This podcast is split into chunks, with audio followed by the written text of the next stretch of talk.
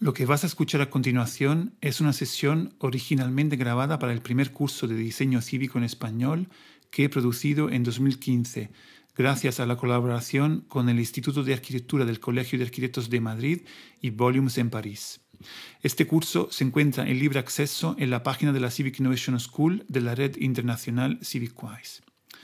Desde julio de 2021 lo estoy publicando en mi podcast Urbano Humano como parte de la serie titulada Diseño Cívico. De esta forma podrás acceder a su contenido desde tu plataforma favorita de podcast o desde mi página web urbanohumano.org. Quiero aclarar que la escucha de este capítulo y de todos los que componen el curso no supone la otorgación de ningún certificado. Me encantaría leer tus comentarios y opiniones en mis redes sociales o página web. Buena escucha. Bueno, empezamos eh, otra sesión de, de este curso sobre diseño cívico. Hoy hablamos de eh, ciudadanía prosumer y espacios cívicos. Empezamos por ciudadanía prosumer o prosumidora. Básicamente prosumer o prosumidor puede que sea un concepto que ya eh, hayáis eh, escuchado. es justamente la unión entre dos conceptos que es productor y consumidor. ¿no? Es esa idea que realmente nosotros podemos ser productores y consumidores de cosas que nosotros mismos eh, hayamos producido. ¿no? En el ámbito digital, en la esfera digital, en las redes sociales, eh, etcétera, eh, eso lo experimentamos eh, todos los días. ¿no? En el fondo, lo que hacemos es consumir, por ejemplo, en, en, en las redes sociales Facebook, YouTube, Twitter, en el fondo, nosotros consumimos información que nosotros o nuestros propios amigos o personas como nosotros han, han producido. ¿no? Entonces, para hablar justamente de, diseño cívico, de participación ciudadana, de ciudadanía activa, los ciudadanos nos tenemos que volver a entender como protagonistas eh, de los territorios que habitamos. ¿no? Entonces, ni usuarios, ni consumidores, eh, ni eh, tener siempre constantemente esa dicotomía o esa separación constante entre productor y consumidor. ¿Esto también qué quiere decir? Quiere decir que en el fondo, en la manera que tenemos de entender la ciudad y de vivir la ciudad, eh, sea desde un punto de vista ciudadano, desafortunadamente también eh, desde un punto de vista de político o eh, de administración pública y técnica, hemos empezado, digamos, a, a segmentar la ciudad en espacios donde siempre está muy claro cada persona qué papel desempeña, ¿no? si es consumidora o eh, productora. ¿no? Para, para, entendernos, lo más obvio es claramente cuando vas en una tienda, nosotros somos consumidores y hay una serie de personas que son las, eh, las personas, digamos en este caso, con el papel de productores, que son las partes activas que venden algo y entonces ellos son los activos y nosotros consumimos algo que otros han hecho. ¿no? Entonces ahí en una tienda nosotros tenemos muy claro que siempre eh, pasa eso, ¿no? pero realmente también eso empieza a ocurrir incluso en los espacios públicos donde también las personas, en el fondo, casi siempre solo podemos ser eh, consumidoras, ¿no? incluso paseando, incluso paseando el, eh, perro o, corriendo. ¿no? ¿Qué ocurre, qué ocurriría, cómo hacemos para que los ciudadanos eh, podamos volver a ser prosumidores ¿no? de esos espacios, de la ciudad, del barrio, etc.? ¿no? Es decir, protagonistas de la construcción constante de eh, de ese territorio, de, esa, eh, de la identidad local del barrio en el que, mm, en el que habito. ¿no? La, idea de, la idea también de ser prosumidor eh, es, también introducir esa idea de que el espacio que yo habito no es un espacio que es simplemente heredado y que es así y siempre ha sido así, entonces yo simplemente me limito a, a, usarlo. ¿no? en otra sesión, cuando hablamos del, del problema que tenemos en cómo entendemos el barrio, eh, también lo hemos abordado ese tema de cómo yo me incorporo en ese barrio, acabando siendo simplemente una elección acorde con mi, con mi capacidad económica, sin que yo de alguna manera haya formado parte de la construcción de ese barrio o incluso me interese formar parte de la construcción de ese barrio. ¿no? Entendemos que ahora cada vez más, eh, en el fondo, existe eh, casi esa necesidad de formar parte de, ese, de ese proceso. ¿no? Entonces, ciudadano prosumidor o ciudadano prosumer. Eh, también la razón de esta sesión es eh, este concepto de el espacio cívico. Realmente mm, no es un concepto nuevo, pero digamos que queremos ahora, digamos, centrarnos en una definición un poco diferente que además tiene que ver mucho con la, mm, la, promoción que estamos haciendo en este curso de reflexión sobre el concepto de diseño cívico. ¿no? Un elemento fundamental del, del, concepto del diseño cívico es que, eh, y, creo que esto lo, repetiremos eh, a menudo, y, insisto que también en eso estamos abiertos al debate, eh, para el foro, es un poco esa idea de que nosotros, incluso como profesionales, somos parte de un territorio y actuamos en el territorio como parte de ese mismo territorio y no entendiendo que nosotros como profesionales actuamos sobre un territorio, entonces casi como desde fuera. ¿no? Eso realmente es así en el momento en que nosotros nos entendemos como prosumidores. Si no nos entendemos como prosumidores, no podemos entender esa capacidad de trabajar en un territorio como parte del territorio, como un agente más del, eh, del territorio. Pero eso tiene también otra implicación, que es la implicación de eh, nuestra relación con los mecanismos de representatividad. ¿Qué quiere decir? Que, que nosotros estamos acostumbrados a que en un territorio existen agentes que en el fondo representan ese territorio o las comunidades que habitan ese territorio. ¿no? Y bueno, eh, eh, un, caso clarísimo que yo creo que todos lo tenemos es eh, cuando consideramos, cuando nos referimos a la administración pública. ¿no? La administración pública de una ciudad, la administración pública de una provincia, de una región, en muchos casos es casi entendida por, por defecto como el representante máximo de un, de un territorio. ¿no? Eh, eh, nosotros en esta reflexión que estamos promoviendo sobre diseño cívico realmente entendemos que no es exactamente así. seguramente es el agente más importante con el que tenemos que trabajar y relacionarnos, pero nosotros entendemos que la representatividad eh, no, tiene, digamos, no tiene que ser un elemento fundamental en lo que nosotros consideramos los procesos de funcionamiento de implicación de la ciudadanía en un territorio. Es decir, si nosotros queremos promover eh, una ciudadanía activa, eh, no podemos estar todo el rato pensando en que tiene que haber una estructura basada en la representatividad, en el que hay siempre alguien que sea responsable por una comunidad. ¿no? Hemos hablado también de la importancia de la recuperación de esa categoría del, del, del procomún, que justamente nos permite posicionarnos en una situación en la que eh, no estamos ni en lo privado ni en lo público, sino en una situación en que una comunidad se hace responsable en conjunto, la comunidad se hace responsable de un determinado proyecto, de un determinado, de un determinado recurso. ¿no? Entonces, si nosotros, sin embargo, volvemos a insistir en la idea de representatividad, no podemos trabajar con ese contexto del, del procomún y de una comunidad que se hace, se hace responsable de ciertas actividades. ¿no? Eh, entonces, os decía, bueno, eh, el prosumidor, la problemática con la representatividad, la manera en que nosotros nos, nos posicionamos en el trabajo eh, en un territorio en el que eh, tenemos esa capacidad de eh, intervenir porque formamos parte de ese territorio, pero al mismo tiempo hemos dicho más de una vez que nosotros somos también ciudadanos de, de ese territorio ¿no? y que tenemos una capacidad, una voluntad de implicarnos en, en la gente, en acciones locales, no tanto como una actitud profesional, no solamente como una actitud profesional, sino también como una actitud voluntaria de querer mejorar el territorio en el que habitamos. ¿no? Entonces, hay presumidores profesionales remunerados y al mismo tiempo también podemos ser voluntarios no remunerados. ¿no? Eh, pero también hay otro tema, entonces cuando em, hablamos entonces de un espacio cívico, la idea es que podamos promover un espacio de encuentro donde seamos capaces de ir más allá de las clásicas eh, relaciones de representatividad.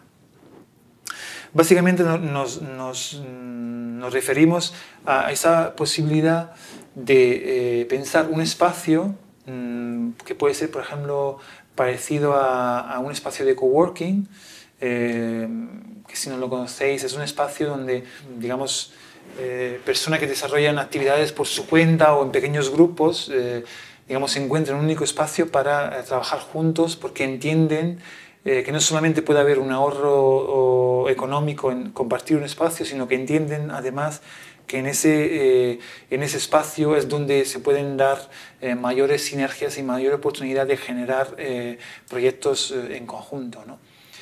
Aplicar esa misma lógica a, una, a, una, actividad ciudadana, ¿no? es decir, esa misma lógica cómo los ciudadanos se podrían encontrar en un espacio para mm, trabajar, incluso en sus propios proyectos, pero al mismo tiempo tener la oportunidad de conocerse e incluso generar sinergia entre ellos para desarrollar proyectos que son útiles eh, para el barrio. ¿no?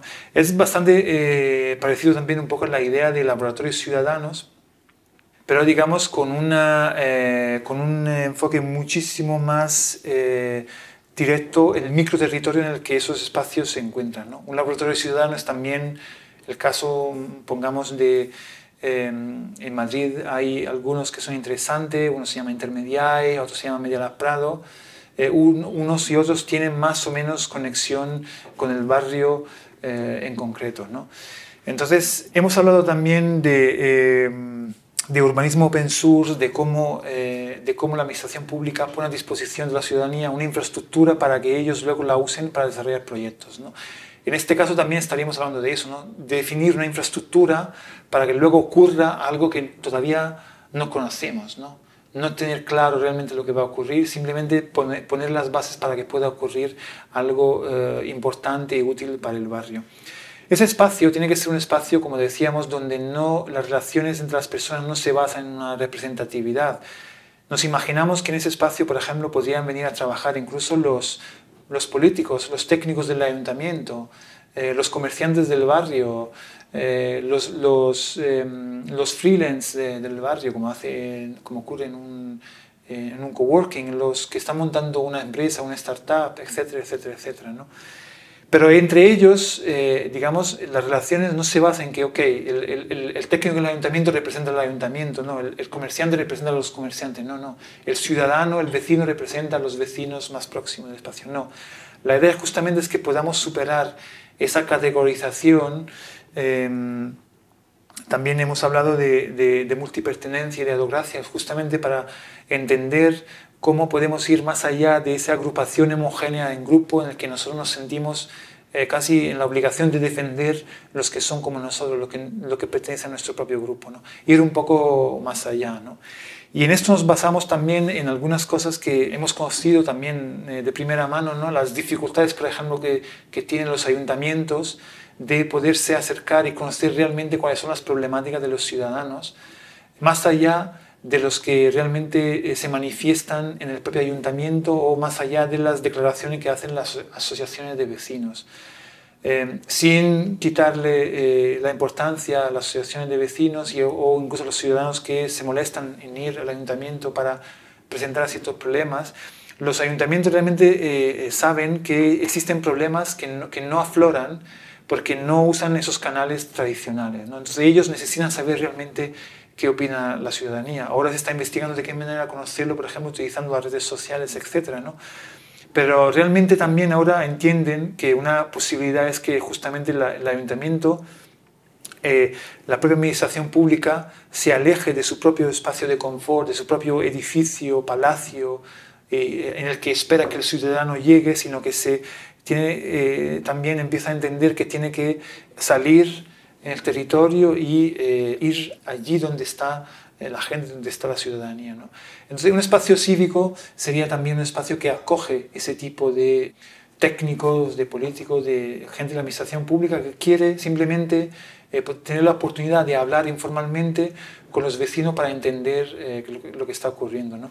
Es decir, que sabemos muy bien que cuando una, que una conversación informal eh, realmente ofrece una información que en muchos casos es mucho más útil de una información formal. Es decir, lo que me viene a contar una persona, un vecino al ayuntamiento, no es lo mismo que me puede contar cuando dos personas están charlando delante de un café porque se han conocido en un espacio de coworking o un espacio cívico como es el que aquí eh, estamos tratando de, de describir. ¿no? Y, y, en esto también quiero... Eh, hablaros de un ejemplo que quizá nos hace entender mejor de lo que estamos hablando. En Madrid, un espacio que acabo de mencionar, que es el espacio Intermediae, eh, ha sido, digamos, el escenario para que unos vecinos eh, iniciaran un proyecto que se llama La Mesa, que es un proyecto en el que realmente los vecinos se encuentran cada cierto tiempo, cada dos semanas, si no me equivoco. La peculiaridad de esos encuentros es que realmente a, eh, esos encuentros participan eh, todo tipo de ciudadanos y entre esos ciudadanos hay algunos que son técnicos del ayuntamiento. Si ellos se entienden como ciudadanos y eh, participan en esa asamblea, pero no se, no se presentan como representantes del ayuntamiento. ¿no? Y eso es muy interesante porque incluso en muchos casos para ellos es muy positivo porque existe incluso una barrera cultural o ideológica eh, que en muchos casos nos hace, eh, incluso nos aleja de los técnicos del ayuntamiento. No queremos hablar con ellos porque no nos gusta cómo funciona el ayuntamiento y responsabilizamos a los propios técnicos de, esa, de, esa de ese mal funcionamiento. ¿no? Sin embargo, aquí la idea es que todos somos ciudadanos, todos somos personas, todos tenemos un conocimiento. Lo que se trata de hacer es poner eh, en común ese conocimiento.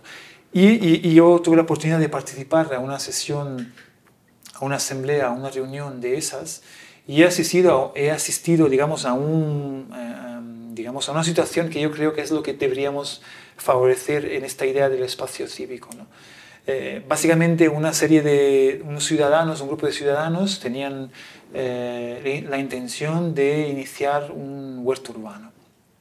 Y entonces venían a preguntar también a otros ciudadanos que ya lo habían hecho algunas sugerencias sobre cómo empezar el proceso, ¿no?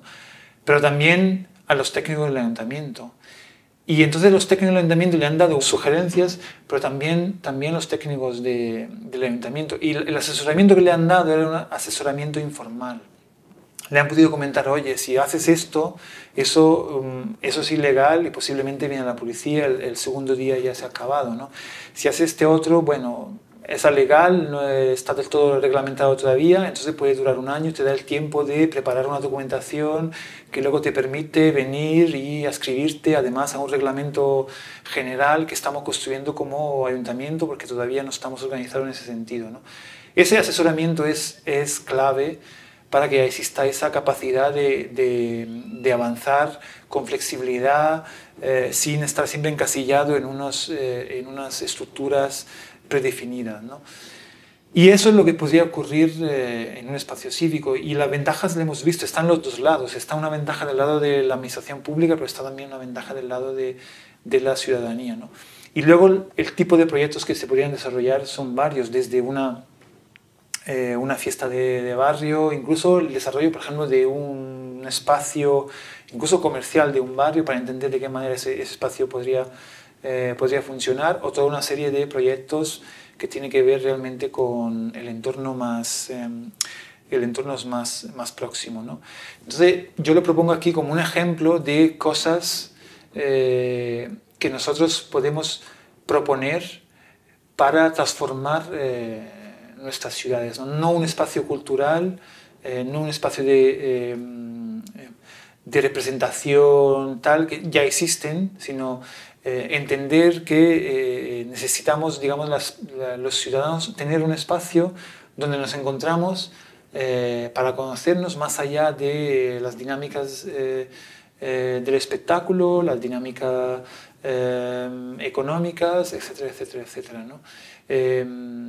y esos espacios pueden ser espacios equipados, pueden ser espacios estructurados, pueden ser espacios que nacen de la iniciativa eh, igual más privada, pero en conexión con lo público, espacio más abierto también a, las colectividades locales, pero sin duda pueden ser espacios que necesitan eh, ser experimentados. ¿no? Entonces eh, nos encontramos justamente en el momento en que eso puede ocurrir.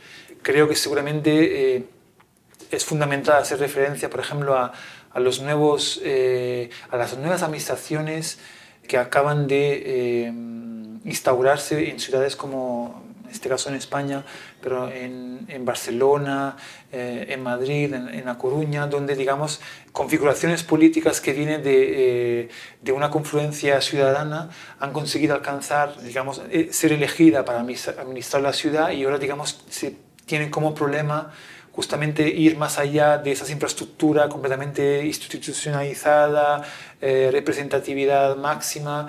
Entonces necesitan encontrar nuevos espacios donde se pueda dar esa conexión eh, con la ciudadanía. ¿no?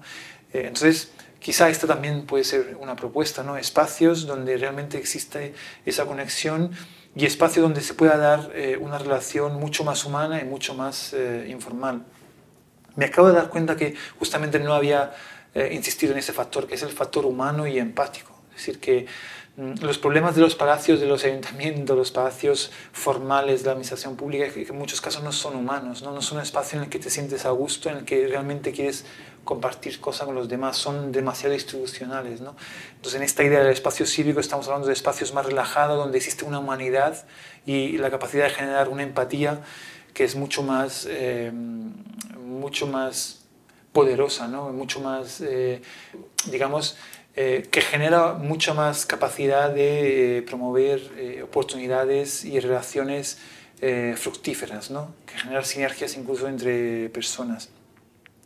Eh, esos espacios, para cerrar, esos espacios también podrían tener algunas figuras como mediadoras que realmente se encargan de conocer cuáles son los intereses, los proyectos de cada, de cada grupo, de cada, mm, digamos, eh, participante del espacio para luego favorecer encuentros eh, entre personas, que, que, son cosas que en algunos eh, laboratorios ya ocurren. En el caso, por ejemplo, de Madrid, del Media Prado, yo creo que ha tenido su gran éxito como laboratorio ciudadano justamente por eso, porque se ha hecho un trabajo desde dentro para articular esas sinergias entre, entre personas.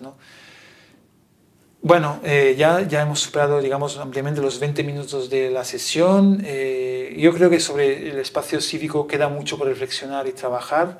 Eh, lo dejo también abierto al foro y también igual puede ser interesante para algunos de vosotros que quieran trabajar sobre ello, que, que lo podamos justamente aprovechar la ocasión para debatir y avanzar sobre, sobre su definición.